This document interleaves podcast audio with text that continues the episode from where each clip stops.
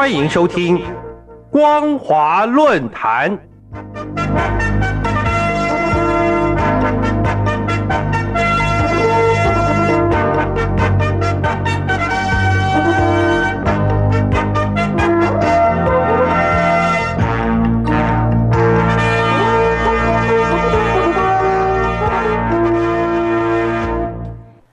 各位听众朋友，大家好，欢迎收听今天的光华论坛，我是兰陵。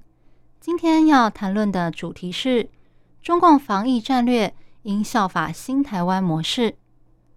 大陆的新冠疫情再度升温，尽管中共国家主席习近平下达了科学精准、动态清零，尽快遏制疫情蔓延扩散，在最大限度下。减少疫情影响社会经济发展的命令，但自三月一号到四月五号期间，根据大陆国建委的通报，中国本土确诊病例已经达到十五万七千三百七十八例。清明前夕更连续三天创下破万的纪录。目前已经有二十九个省、超过七十个城市沦陷，尤其以吉林省和上海市最为严重。显示中共防疫政策失败。以上海市为例，自三月二十八号起，强制实施分区封控以及筛查措施。先在浦东、浦南和邻近区域封控后，再继续封控浦西地区。封控期间，住宅实施封闭管理，居民不得外出；企业也以封闭性生产或居家办公为主。公交系统全面停摆。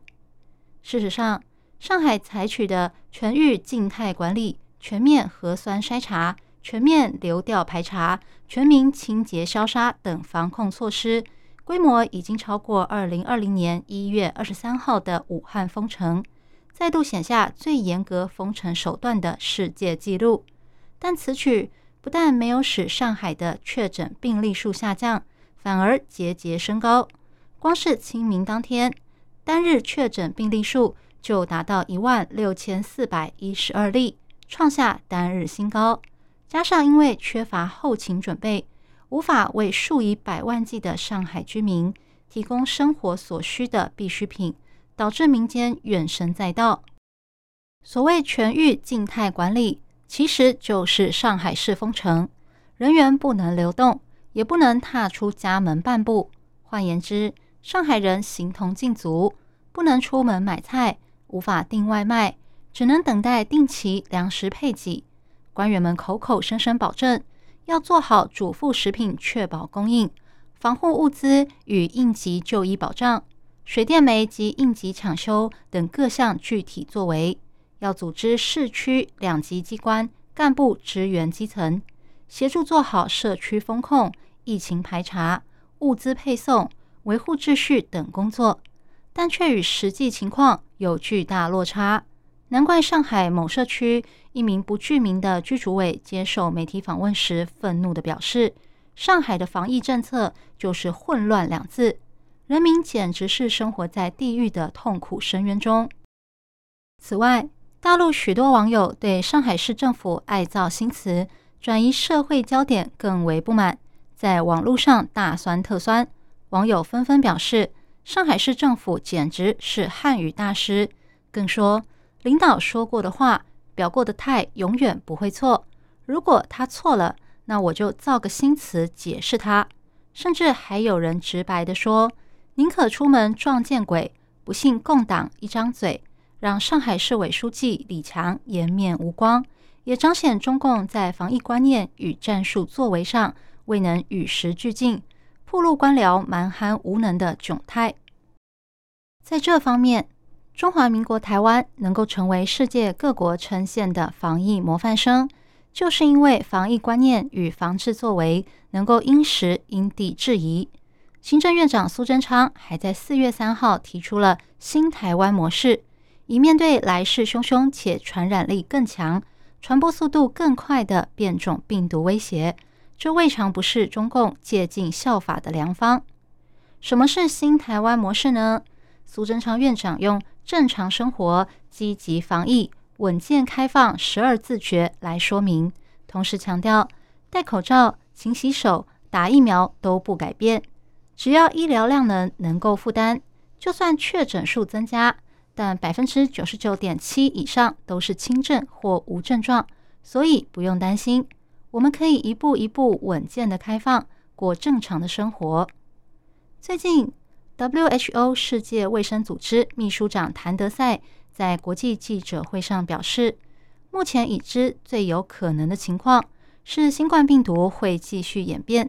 但随着接种疫苗和感染推动的免疫增强，病毒引起的疾病严重程度会随着时间的推移而降低。但他也认为，为了防止病毒致命的威胁，建议施打加强针，特别是弱势族群更要接种加强针，不能太过乐观。